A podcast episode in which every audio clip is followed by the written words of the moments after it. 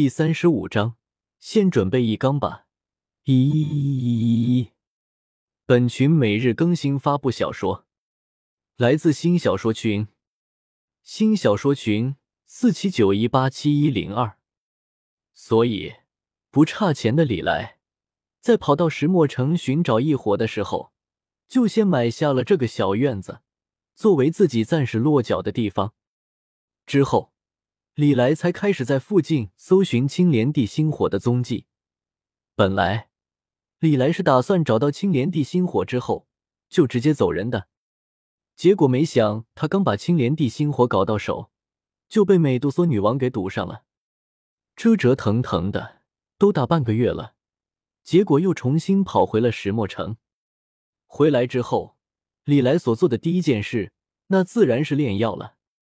首先。迷情记肯定要安排上。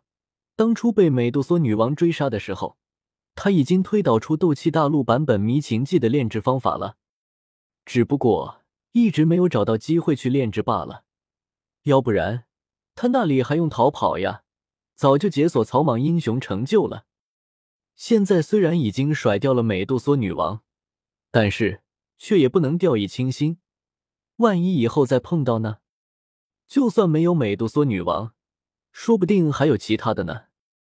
所以迷情记一定要炼制点，以备不时之需。也不用太多，就先准备一缸吧，以后不够用了再说。除了迷情记以外，自己手中的丹药储备也有些不够用了。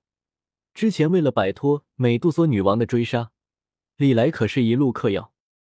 倘若不是药老留下的那戒之中的藏品足够丰富的话，他早就没了。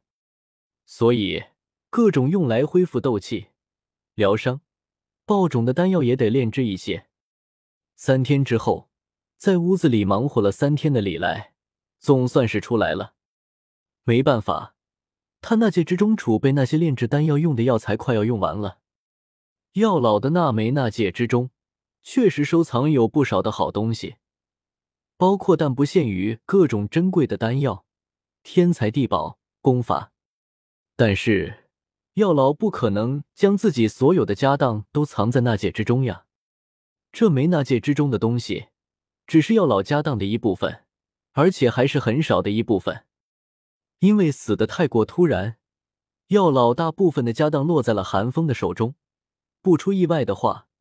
应该是被寒风和魂殿的人给瓜分了。现在李来要炼制大量的丹药，那戒之中的收藏自然是不够用了，有好几种药材都缺货了，所以李来只能自己外出去采购一些需要的东西。